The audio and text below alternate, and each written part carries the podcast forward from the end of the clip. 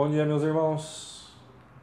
Ah, hoje eu queria compartilhar com os irmãos o texto de Romanos 8, a partir do versículo 28, a fim de que a gente possa pensar nas verdades desse texto e então ir ajustando a nossa rota, né, caminhando para o céu.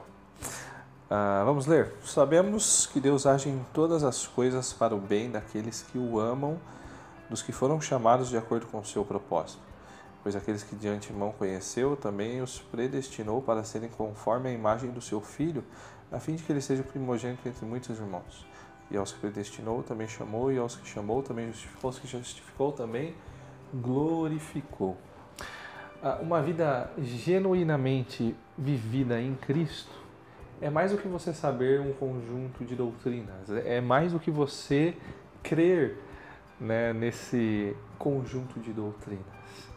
Né? A fé que nós depositamos em Cristo como nosso Salvador é, nos transforma, né? transforma a forma como a gente vê a vida.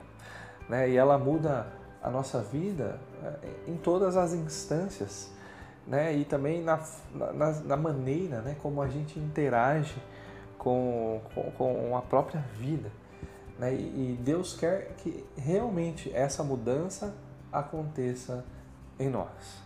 Né? Deus, ele de fato, ele nos ama do jeito que nós somos, é, mas ele nos ama uh, o suficiente para não nos deixar da forma como é, nós estamos, uh, não nos deixar continuar como nós estamos. É, o nosso Deus é, é um Deus soberano que está no controle de todas as coisas. Ele criou tudo e todos. Né? Justamente por ele ser o Deus Criador, nós somos dele por direito e ele faz o que bem entender ah, com, com quem ele quiser, com o que ele quiser, da forma como ele quiser. Né? E o nosso texto de hoje nós vemos que Deus age em todas as coisas para o bem, né? em favor daqueles que o amam, para o bem daqueles que o amam. Né? Mas que bem é esse? Né? É para que nós sejamos agradados, os nossos desejos realizados, as nossas vontades realizadas? Não. É, o bem está muito claro no próprio texto. O bem é o de nós sermos conformados, transformados de acordo com a imagem de Cristo. Veja, Deus, que é o nosso Pai, Ele quer que nós sejamos parte de uma grande família onde todos os irmãos sejam semelhantes a Cristo né, o primogênito de muitos irmãos.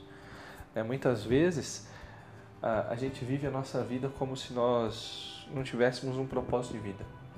Né, como se nós estivéssemos vivendo sem saber para quê e por que nós fomos criados, existindo como se nós é, estivéssemos é, sem rumo, né? mas quando ah, olhamos para a palavra de Deus, nós vemos ali a vontade de Deus sendo registrada de uma forma muito clara para as nossas vidas. Né? O propósito de Deus para as nossas vidas é de sermos conformados à imagem de Cristo. Né? E eu queria que você parasse e pensasse uh, um pouquinho agora. Né? Olha para o que o texto está dizendo. Eu não sei o momento de vida que você está vivendo hoje. Uh, pode ser que você esteja assistindo esse devocional bem cedinho. E uh, eu diria, pense então nas atitudes que você tomou no seu dia anterior. Né? Mas pode ser que você esteja assistindo à tarde, à noite, você já teve algumas atitudes durante o seu dia e eu quero que você medite nelas. Né? Pense nas coisas que você falou, nas coisas que você fez, nas coisas que você pensou. Né? Seriam coisas que de fato né, Jesus teria falado, pensado, feito. É, a minha oração, tanto para você quanto para mim hoje, é que em tudo que nós formos fazer né, no nosso dia, não só hoje, mas em toda a nossa vida, que a gente possa de fato cumprir esse propósito, né? E que nós possamos, nesse dia, né, todinho, é, agirmos de fato como filhos de Deus, como membros da família de Deus né, e como nosso irmão primogênito, Jesus Cristo, santo, né, e também agirmos santamente igual a Cristo. né? seja nas pequenas decisões que você for tomar no seu dia hoje, seja nas grandes decisões, nas grandes coisas que você tiver para fazer hoje, né? que você faça como Cristo faria, né? e que em tudo então você também glorifique a Deus, o Pai, né? que, está, que está nos céus. Que Deus te abençoe nesse dia, meu irmão.